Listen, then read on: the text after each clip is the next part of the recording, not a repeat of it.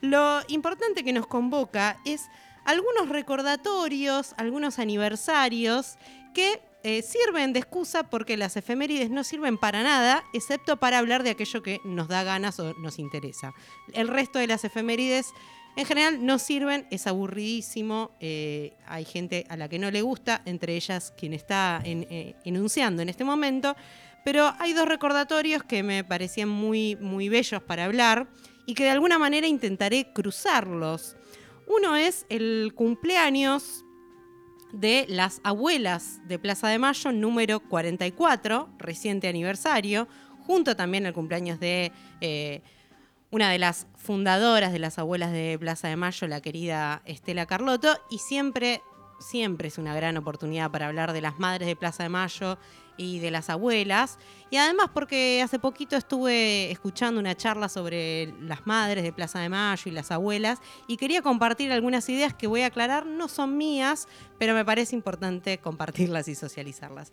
Y el otro es que hoy se cumplieron 85 años del fallecimiento de Alfonsina Storni. Eh, no voy a decir poetisa, porque poetisa suena, es muy, es más Virginia Lagos que Virginia Lagos. Así que directamente voy a decir poeta, eh, quien quiera también eh, mandar amenazas por WhatsApp. ¿Y dónde están las feministas ahora? ¿Y dónde están las feministas? Saquen esa conductora machirula, pueden hacerlo, no hay ningún problema. Yo estoy de vuelta y vengan de a une, loco. Bien.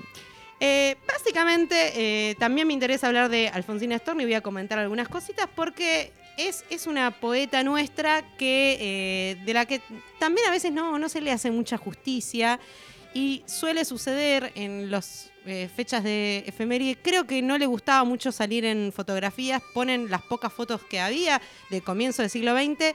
Muchas de ellas supongo que no le gustaría que se estuvieran difundiendo por todas las redes sociales. Eh, y además, muy poca justicia en relación con la selección de poemas que se suelen utilizar de su autoría y una romantización espantosa también sobre su muerte. Eh, y, hay, elementos mucho más interesantes de Alfonsina Storni, romantizada eh, muy injustamente. Así que bueno, también voy a estar conversando un poquito sobre, sobre ella.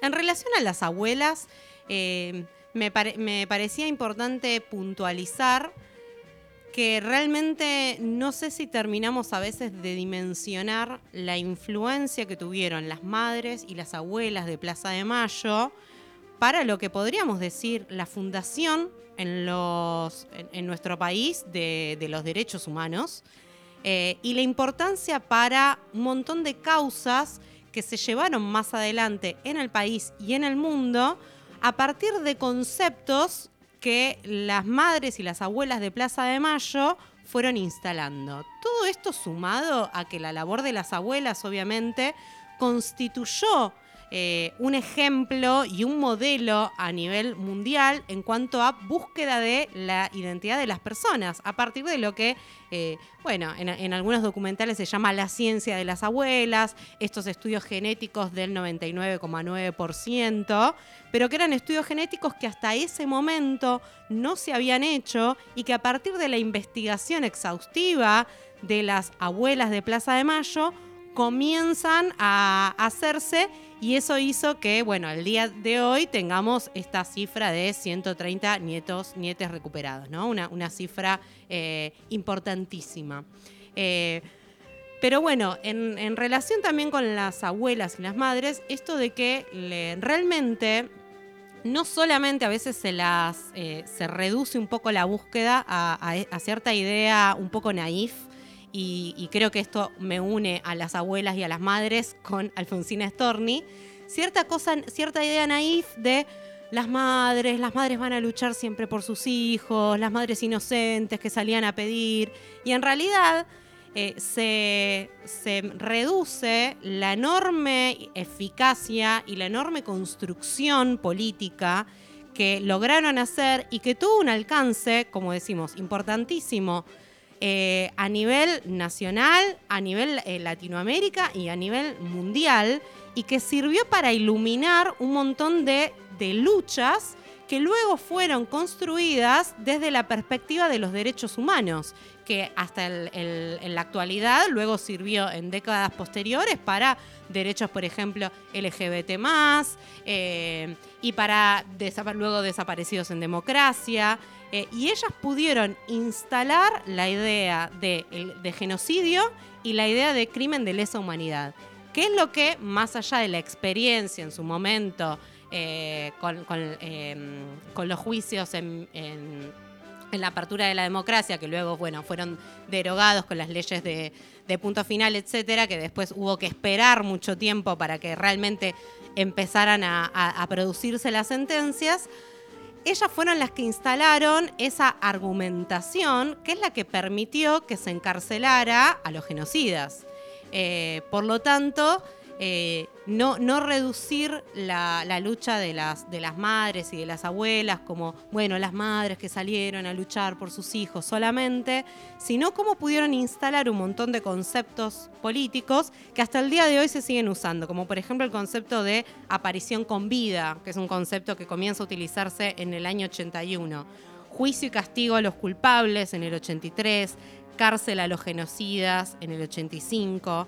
Eh, bien, consignas que hoy nos resultan absolutamente populares eh, y que eh, son ideas, son conceptos, son bastiones de lucha que existen gracias al trabajo de las madres y de las abuelas, este trabajo enorme en cuanto a la, recuperación de la identidad. Pero además, algo muy revolucionario que a veces también se discute en relación con las madres y las abuelas también, es también cierta idea de eh, poder expandir lazos que en general fueron reducidos siempre al ámbito de lo privado, por ejemplo la idea de la maternidad o la idea de ser abuelo, abuela, y se transformaron, eh, llevaron estas tareas de cuidado a una demanda y una lucha de todo un Estado, de toda una sociedad. Entonces creo que ahí también aparece algo interesante en cuanto a las madres y a las abuelas, una reflexión que fue, si la pensamos al día de hoy, también fue impresionantemente novedosa para la época, porque recién todavía al día de hoy, eh, este año por ejemplo, estuvimos hablando en la conspiración inútil de una ley de eh, tareas de cuidado, ¿no? Estamos empezando a discutir cómo la sociedad y cómo el Estado debe, debe ocuparse de, tareas de cuidado y cómo hace 44 años las madres y las abuelas instalan eso, ¿no? Instalan esta cuestión de, eh, de, romper, por decirlo de alguna manera, romper con esta idea de lo que sucede puertas adentro y transformar esta, eh, transformar en un emblema político, pero también en algo que corresponde al Estado, que corresponde a la, sociedad, esta idea de las madres y las abuelas. Se construye en algo político mucho más amplio.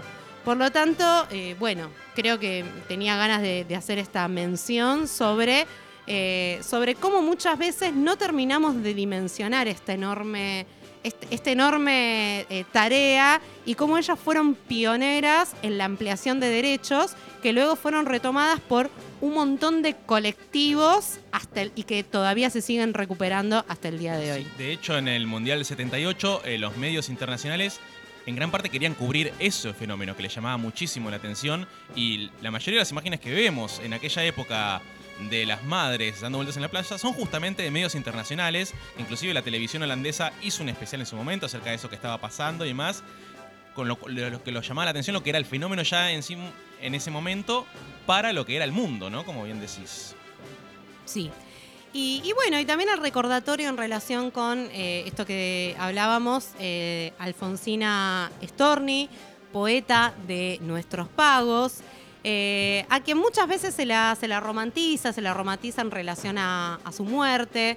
Y por ahí eh, contar, para continuar en, esta, en esta línea, que Alfonsina Storni, además de dedicarse a escribir poesía, eh, entre 1919 y 1921, escribió muchísimas notas periodísticas también. algunas de ellas están recopiladas en un libro que se llama Un libro quemado, pero hay otra compilación también Muchas de ellas las escribía con seudónimo porque eh, así era como no les quedaba otra opción a la, muchas mujeres de, esa época para ser periodistas. Tenían que escribir con seudónimo y a veces incluso hacerse pasar por varones según la sección que estuvieran escribiendo. Había secciones, por ejemplo, donde quedaba mejor que eh, un varón escribiera sobre determinado tema. Entonces, bueno, escribían bajo seudónimos masculinos en ese caso. Eh, acordes con algún nombre acorde para, para que quedara bien y, que fuera leído y bien recibido, porque si no, no hubiese sido leído. Hay cosas que no- no puedo contar, pero tengo entendido que hoy en día pasa un poco al revés. Que para no dar crédito en ciertas redacciones de la cantidad de hombres, escriben bajo seudónimos femeninos. Mirá qué interesante. Para, para que no les. No, no, no tenía idea. Sí, eso pasa mucho. Podríamos hacer una recopilación de testimonios anónimos, ¿no? En relación con esto. Cómo eh, se camuflan para aparentar cupo, podríamos Exactamente, decir. Bien. Exactamente. Pero siguen siendo hombres. Bien, en ese momento, obviamente, recordemos que si había mujeres que escribían, eran muy pocas, obviamente. Y las que escribían tenían que, en- en- excepto que escribieran para alguna sección dedicada a lo femenino, tenían que escribir con, eh, con seudónimos masculinos. Ay, te pido que me prendas la luz porque Ay, voy a perdón. leer al- Perdón, perdón. Quise, Y quise ya- generar un clima y la dejé ciega. Y ya volvemos a, a la luz tenue. Si tenemos un problema, tenemos o una luz eh, Sí, de hospital. muy potente de hospital o una luz muy tenue que no nos todo permite tuyo, todo tuyo, leer. Ana. Bien, entonces, eh, recordar que Alfonsina Storni eh, viaja sola a la ciudad de Buenos Aires, cómo ella va construyendo su lugar, cómo ella va trabajando para escribir, participando de los talleres literarios y siempre ella defendiendo con una actitud también muy adelantada para la época, eh, una vestimenta muy, muy performática, donde de alguna manera también era, era como una persona no, binaria, ¿no? Porque se, no, no se identificaba ni con lo femenino ni con lo, ni con lo masculino y jugaba con eso. Eh, cómo se va haciendo su lugar también en círculos de escritores que eran eminentemente masculinos.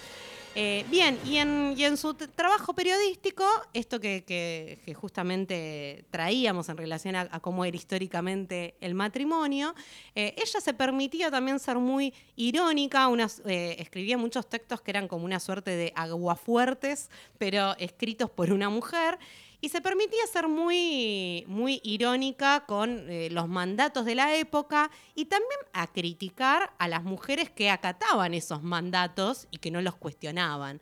Así que bueno, un personaje muy interesante que no solamente escribía poesía sobre el mar y sobre la muerte y sobre los amores frustrados, sino realmente una, una persona con una visión muy particular de la época, del arte, una persona muy transgresora, algo de lo que no se habla demasiado.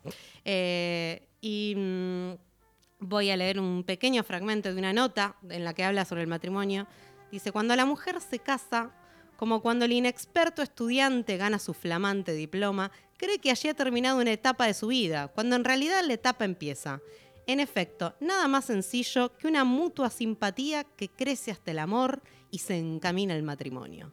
Pero lo que constituye asunto importante, tan importante que de él depende la estabilidad de la familia, es conservar al marido ganado en las escaramuzas del noviazgo. Bueno, y obviamente la nota continúa. eh, podríamos decir que es- es- este fragmento es una suerte de coda de lo que habíamos comentado en el rosquete político, sin saber tal vez Alfonsina Storni se lo dedicó a Guandanara. ¿Qué Diciendo, opinaría hoy del Wanda Lo ganaste, es tuyo y claro, tenés está. que defenderlo. A, a uñas y dientes contra A cualquier zorra que se quiera cargar a una no familia. importa si lo querés, eh, diría eh, la canción de Sui Generis, es tuyo. Es tuyo. Así que defendelo. Quédatelo porque es tuyo y vale bastantes millones. Eso Vale- sí vale podemos bastante, decir. vale bastante. No cualquiera, no cualquier marido vale bastante. No, no, no, no, no, no, no. Eso está clarísimo. Bien. Eh, así que estos recordatorios. ¿Te gustó el momento, Me Virginia encantó, Lagos? Me encantó. eh, fue, la, la verdad que fue mm, una mezcla entre una Virginia Lagos muy politizada. Muy de politizada, izquierda, muy de sí. izquierda.